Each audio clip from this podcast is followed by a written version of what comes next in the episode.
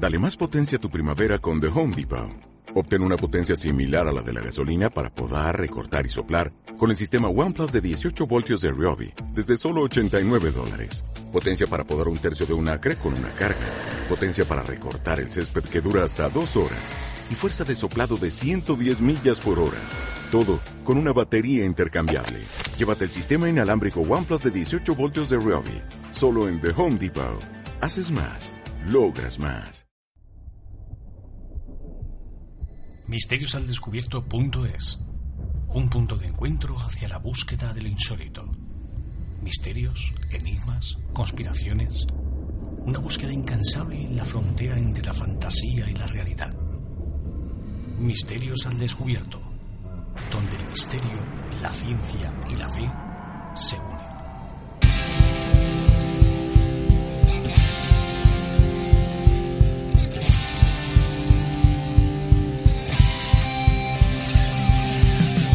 Muy buenas amigos, ¿cómo están? Bienvenidos a Misterios al Descubierto. Gracias por estar eh, aquí otra vez y escuchándonos una semana más aquí en el canal de Evox. Esta semana tenemos, eh, como siempre, una reflexión, un tema, bueno, varios temas. En el primer caso va a estar nuestro amigo Miguel eh, del canal de YouTube Crónicas de Arcadia que nos trae algo muy interesante sobre Tutankamón. Y un servidor les trae una reflexión muy personal como la semana pasada y que ha sido muy acogida ya que esta, esa reflexión, la de la semana pasada, la subí a mi canal de YouTube y ha gustado mucho, mucho, mucho. Y esta, en esta ocasión les traigo otra reflexión muy personal, pero eh, más indicada, yo creo que para aquellos que están buscando, buscando algo. Eh, este, en este momento, el título de ese, esa reflexión le he llamado las consecuencias o los efectos secundarios, mejor dicho, los efectos secundarios de la lectura de los textos sagrados. Así que amigos, empezamos con este nuevo podcast de Misterios al Descubierto.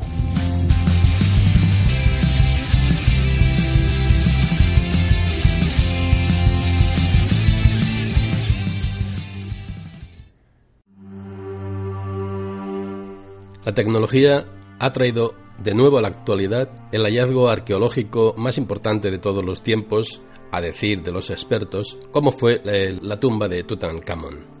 Efectivamente, los últimos estudios que se están haciendo a través de un sofisticado radar han confirmado la existencia de una cámara secreta en donde se espera al menos que se pudiera encontrar los restos de Nefertiti, la considerada madrastra del faraón. Según esperan las autoridades de antigüedades de, Egipto, en dos, tres semanas podrán confirmar en un 100% si efectivamente esto es así. Mientras tanto, me ha parecido oportuno ofreceros una breve pincelada de algunos aspectos de este joven faraón. Y tendríamos que empezar por situarlo en la historia, en la historia que le tocó vivir. Parece confirmado que fue el hijo de Amenofis IV, que posteriormente se cambió el nombre por Akenatón. Akenatón, personaje muy interesante, que quizás algún día abordemos con más profundidad su historia, eh, fue un faraón que decidió cambiar el culto tradicional a Amón por un nuevo culto solar que estaba dirigido al dios Atón. Esto le granjeó evidentemente numerosos enemigos en, en la casta sacerdotal y en determinadas estancias de poder. Eh, como decimos, es un personaje suficientemente importante como para dedicarle exclusivamente un artículo. Simplemente decir que a su muerte, eh, su hijo, que en principio se llamaba Tutank Atón, porque evidentemente seguía el culto a Atón, el culto solar del padre, a la muerte de este y siendo todavía un niño, quedó al cuidado, o más bien al control, de un general llamado Jorenbet y del visir de su padre, llamado Ai, que a la postre sería el sucesor de Tutankamón. Por supuesto, su nombre lo cambió por el de Tutankamón, es decir, volvió a la tradición anterior a su padre y además volvió a otorgar todos los poderes que tenía los sacerdotes, tanto los poderes del guardar los secretos científicos que tenían, como así también el control económico y buena parte del control también político. Y esta, evidentemente, es la respuesta a, o la posible respuesta a una de las preguntas que más frecuentemente los historiadores se han hecho, es decir, el porqué de la suntuosidad, el porqué de los fastos, el porqué de las riquezas de la tumba de un faraón prácticamente desconocido y sin apenas relevancia en la historia de Egipto.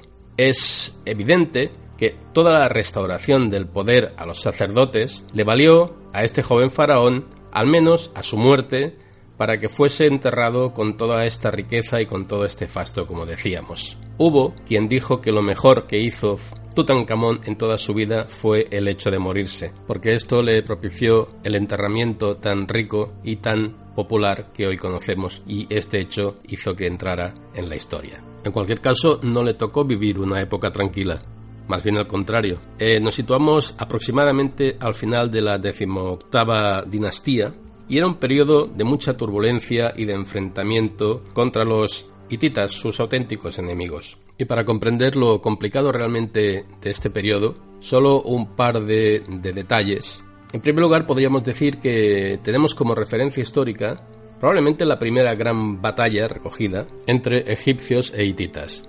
Esto tuvo lugar para situarnos geográficamente entre lo que hoy sería Siria y Turquía. Allí se dio la batalla que se denominó desde entonces con el nombre de la ciudad donde, donde se produjo este acontecimiento, la ciudad de Kadesh. Vemos pues que no fue un periodo fácil, como decíamos. Hay otra anécdota todavía quizás más reveladora de cómo, cómo tuvo que vivir este joven faraón. Se cuenta que la mujer de Tutankamón, llamada Agensenamón, se ofreció para casarse con uno de los hijos del rey de los hititas, y hacerle faraón a su vez. Imaginarse pues qué tipo de relaciones políticas tan especiales habían en esa época. De todas maneras, el rey el rey Tita no se fió de esta propuesta y hizo bien, efectivamente, porque mandó a uno de sus hijos y en el trayecto hacia Egipto fue asesinado. De esta muerte se culpó a esta mujer, a Gensenamón, aunque posteriormente parece ser que el culpable, el, autor real, fue el visir Ahí, que como decíamos posteriormente y a la postre fue el sucesor de Tutankamón.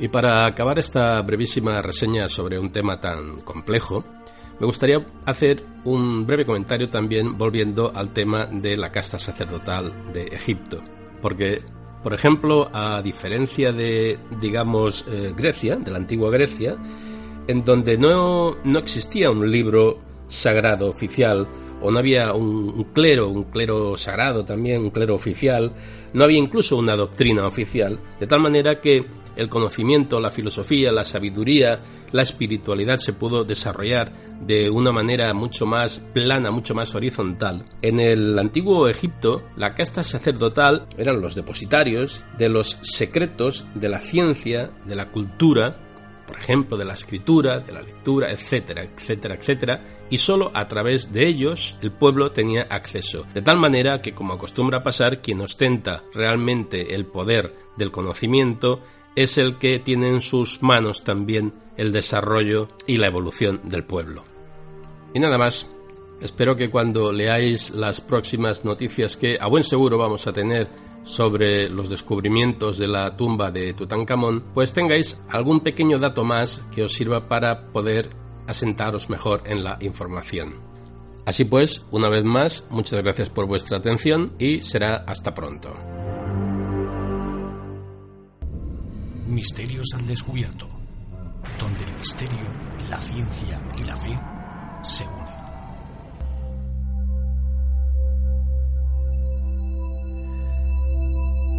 Cuando leemos textos antiguos, cuando leemos la Biblia, cuando leemos historias que con nuestra percepción y literalmente leemos, no entendemos, no entendemos bien, no entendemos qué nos quiere decir. Este es el gran problema de todas las religiones. Un problema que se arregla intentando saber un poco más de aquellos que lo escribieron, sus motivaciones, sus vidas. La verdad es que hoy en día los historiadores cada vez se están poniendo más de acuerdo en ciertos temas.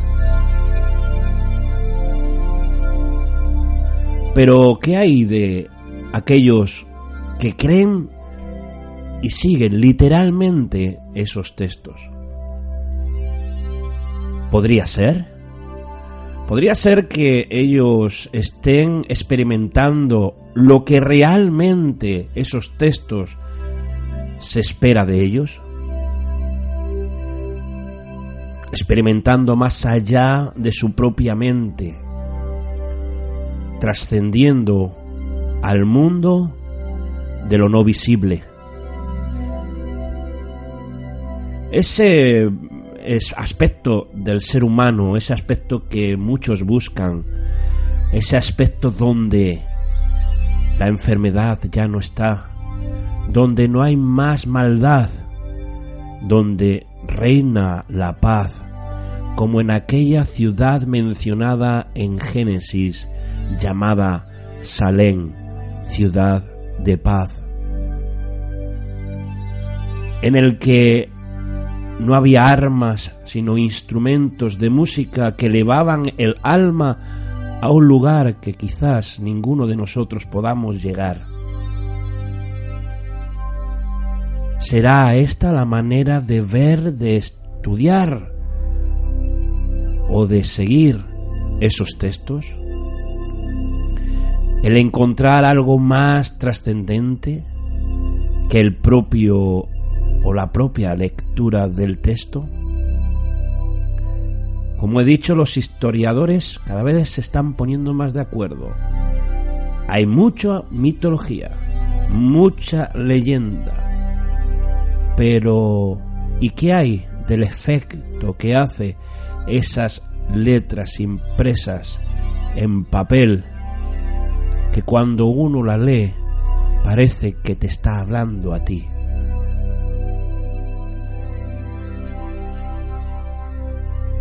La experiencia a mí me dice que es posible, te habla. La experiencia me dice que es personal. La experiencia me dice que es como esa lámpara a nuestros pies que ilumina nuestro camino.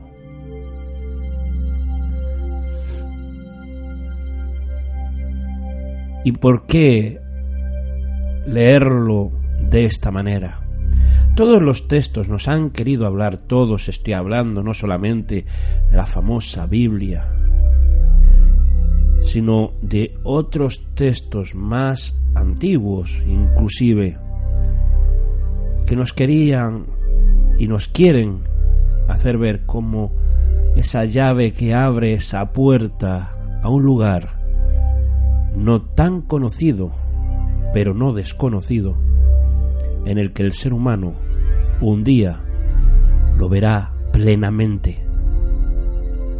Y nos da unos retazos, unos pequeños flash de luz para que podamos visualizar el otro lado, el otro mundo. Ese mundo para nosotros ahora desconocido, pero que ya tenemos la manera de poder saber cómo es.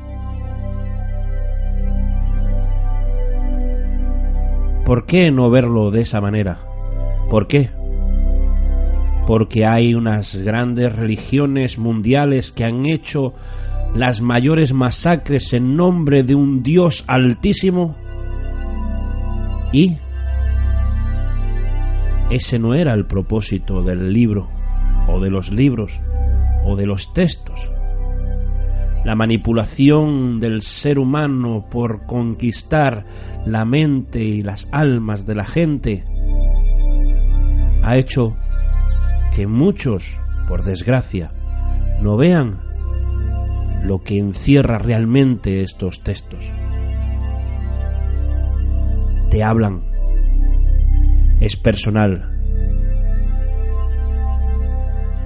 Cuando uno busca guía, cuando uno busca respuestas que en lo material nos es imposible de encontrar, encontramos quizás el consuelo necesario.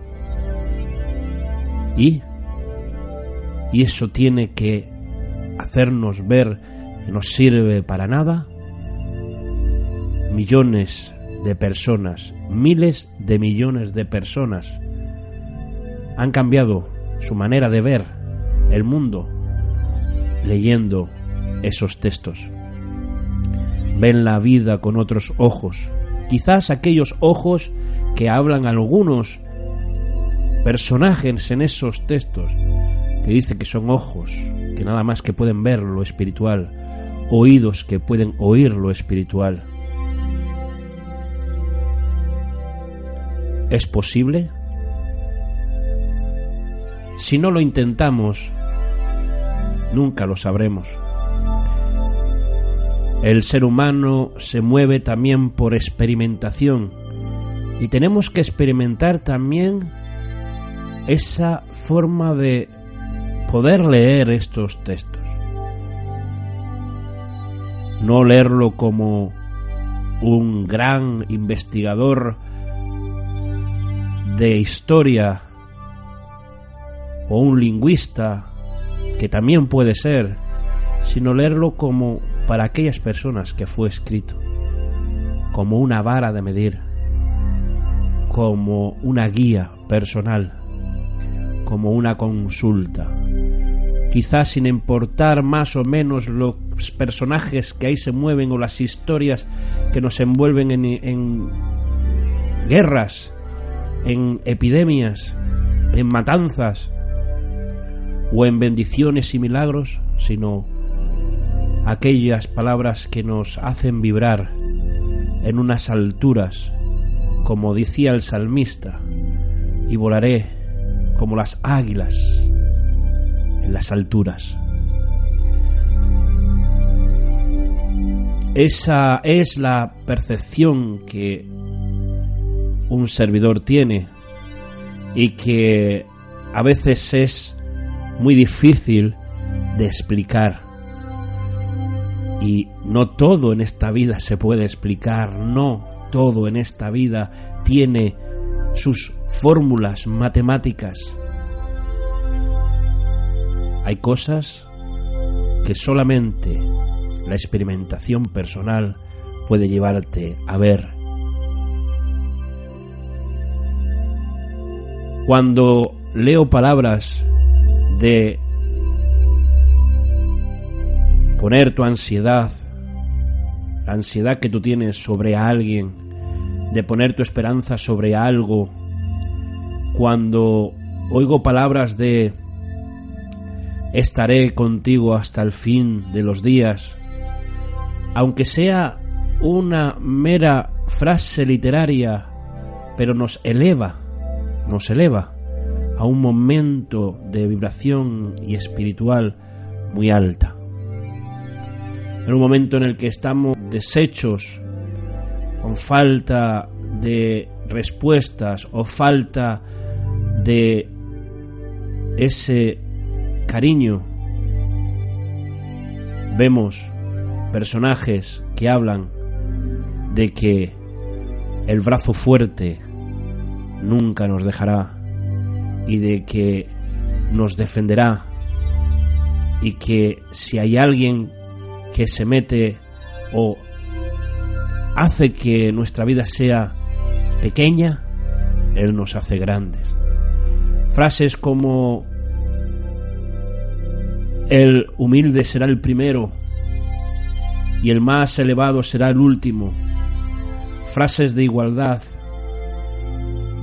Palabras que tienen un gran poder sobre la percepción espiritual de cada persona.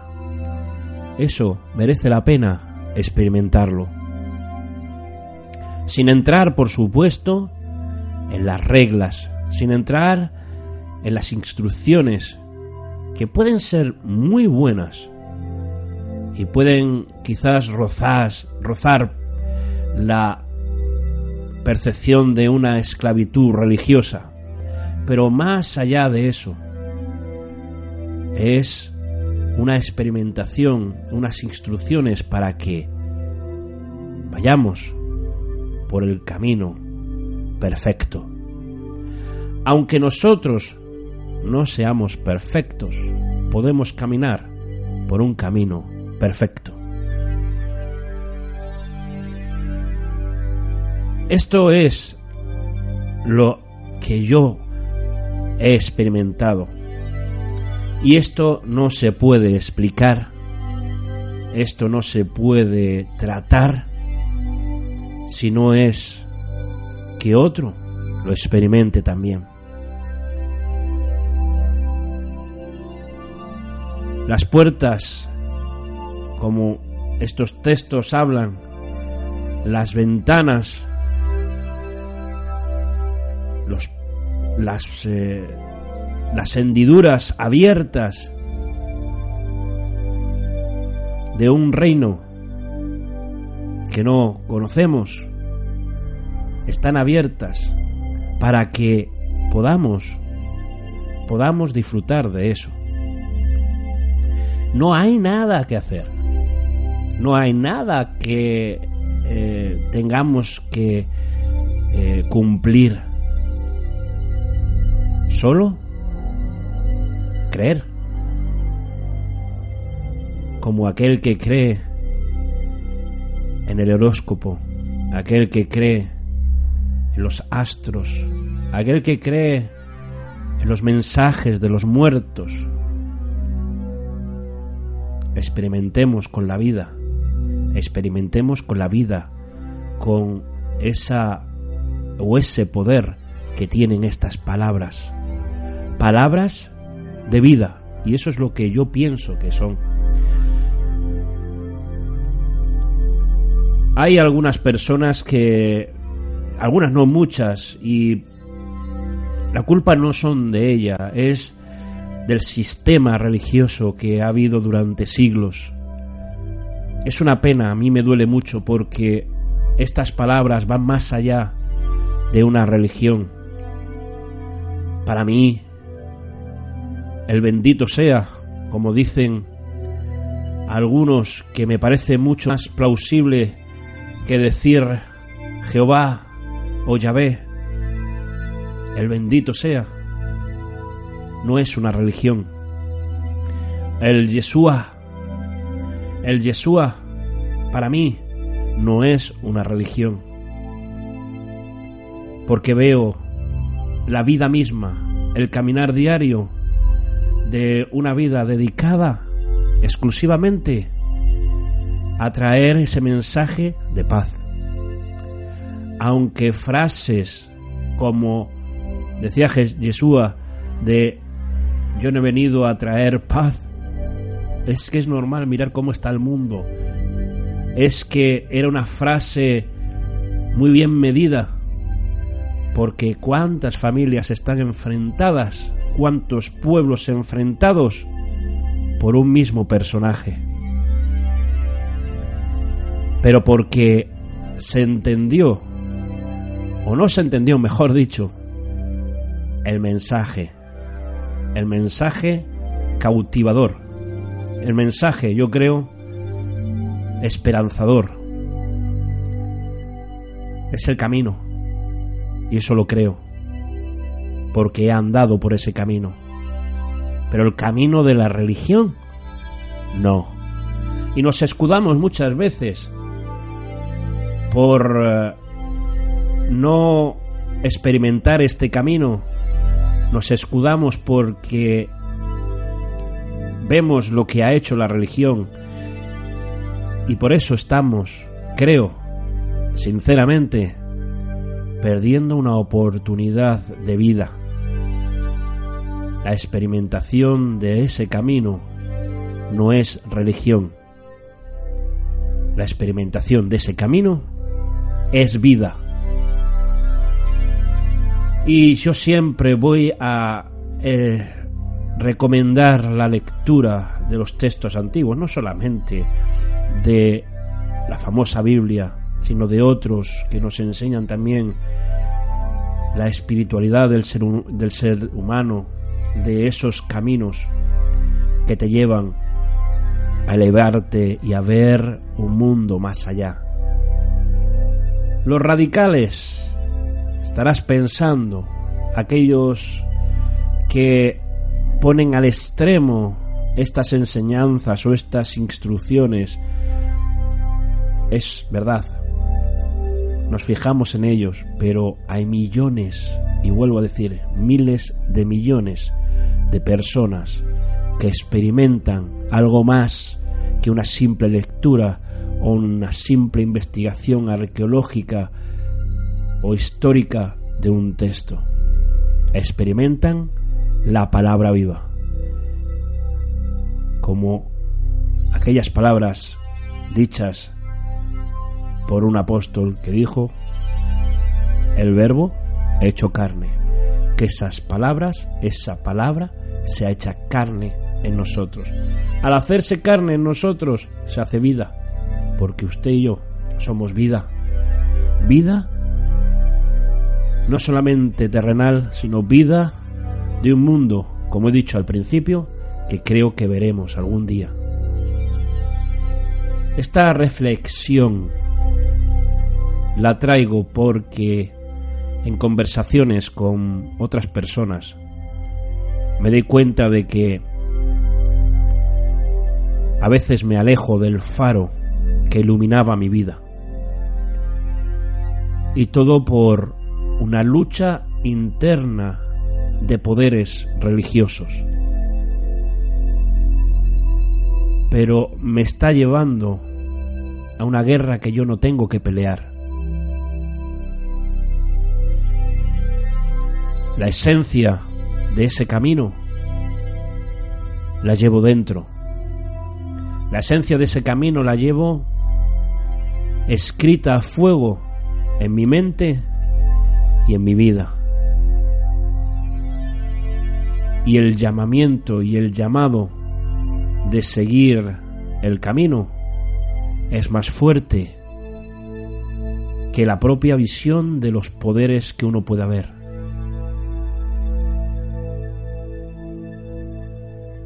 El bendito sea está en todos, porque todos tenemos la marca del bendito sea. El problema es que nuestra rebeldía, nuestra humanidad de vivir por nosotros mismos, un camino que no podemos caminar juntos, nos lleva a extremos de no poder ver con esos ojos espirituales lo que realmente significa. Más allá, la verdad que más allá de esa esos poderes religiosos y de organización está la verdadera esencia. Algunos lo verán, otros no lo verán. Yo quiero verlos, no quiero cerrar los ojos espirituales que tengo, los mismos que tienes tú, pero que algunos lo tienen cerrado, y por eso no ven. Quiero ver más allá, porque mi alma, mi alma y mi vida lo necesita.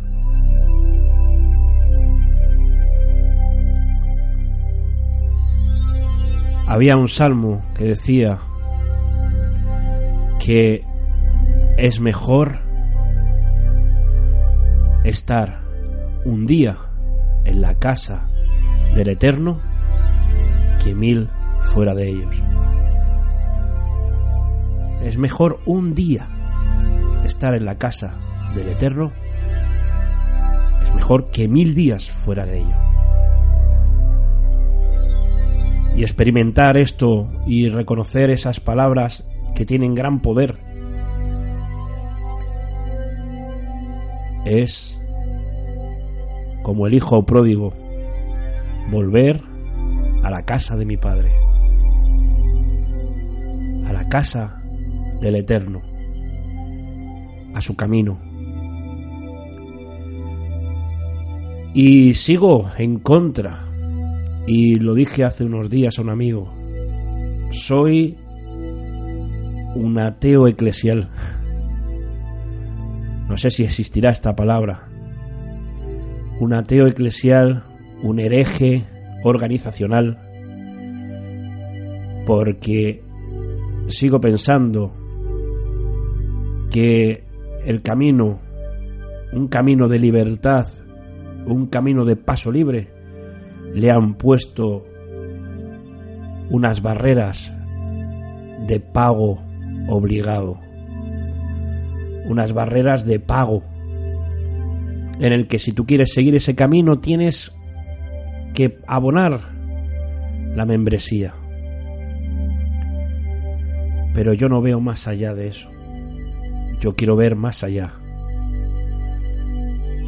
Donde mi vida terrenal se une con la vida espiritual, en la que el espíritu humano se despierta al lado del espíritu divino,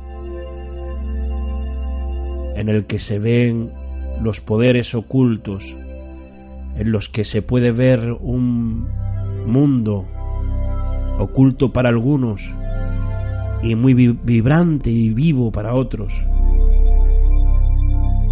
en el que sí Vivimos en una cárcel, en un planeta cárcel, pero tenemos una grieta de escapada, un camino de libertad, un camino de paz, un camino de esperanza, un camino de verdadera libertad. Conocer esta verdad, para mí, es más importante que todos los misterios habidos y por haber. El mayor misterio del hombre es por qué ese vacío interno en el ser humano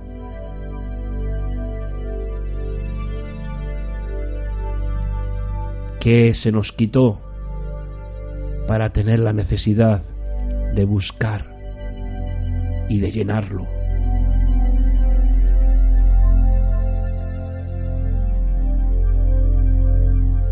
Todos, todos tenemos esa libertad de andar por el camino. Un camino de libertad. Un camino de paz. Un camino de esperanza. Ni todos los misterios del mundo van a poder, ni todos, van a poder llenar la ansia, la ansia de querer llenar ese hueco y vacío que no sabes cómo llenarlo si no es con algo que se nos quitó y que se nos da. La experimentación personal, vuelvo a decir, que es necesaria.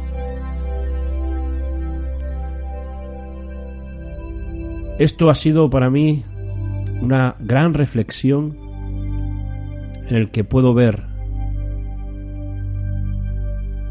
que los caminos no todos llevan a Roma, pero todos llevamos un camino personal que todos llevan al mismo punto. Un día, quizás me escribas o me mandes un mensaje diciendo esto es lo que yo estaba esperando escuchar, como algunos ya han, lo ha dicho en algunos otros audios.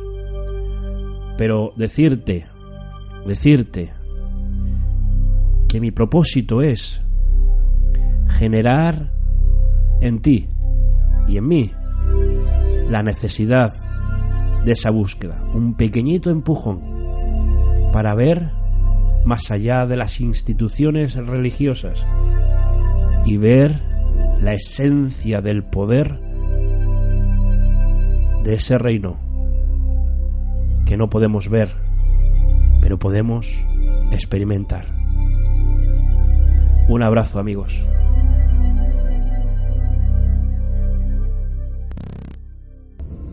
Misterios al descubierto, donde el misterio, la ciencia y la fe se unen.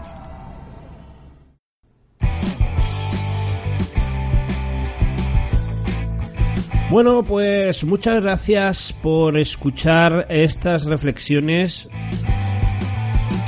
Esta semana esperábamos más eh, colaboraciones, pero eh, claro, esto es un voluntariado. Aquí a nadie se le obliga a hacer nada. Esperemos que para los próximos eh, podcasts tengamos a más investigadores de YouTube, de las redes sociales, de la radio, que estén aportando algo para este Evox, este podcast. Pero nuestra intención no es eh, llegar a mucha gente, sino llegar a la mayor gente posible. Nosotros queremos que la gente que nos escuche esté, ame y esté en sintonía con nosotros eh, y que haya esa libertad de hablar de cualquier cosa y si tú estás interesado en participar, solamente tienes que ponerte en contacto con nosotros. Te dejo un correo electrónico para que puedas escribirme. El correo electrónico es consultas.misterios.gmail.com Repito, consultas.misterios.gmail.com Me puedes consultar ahí y si tienes alguna historia o quieres que hablemos de tu caso o alguna cosa, pues bueno, intentaremos abrir eh, un espacio en este iBox, en este podcast, mejor dicho, iBox es la plataforma, en este podcast, para que tú puedas eh, participar. Un abrazo y nos vemos la semana que viene. Un abrazo amigos.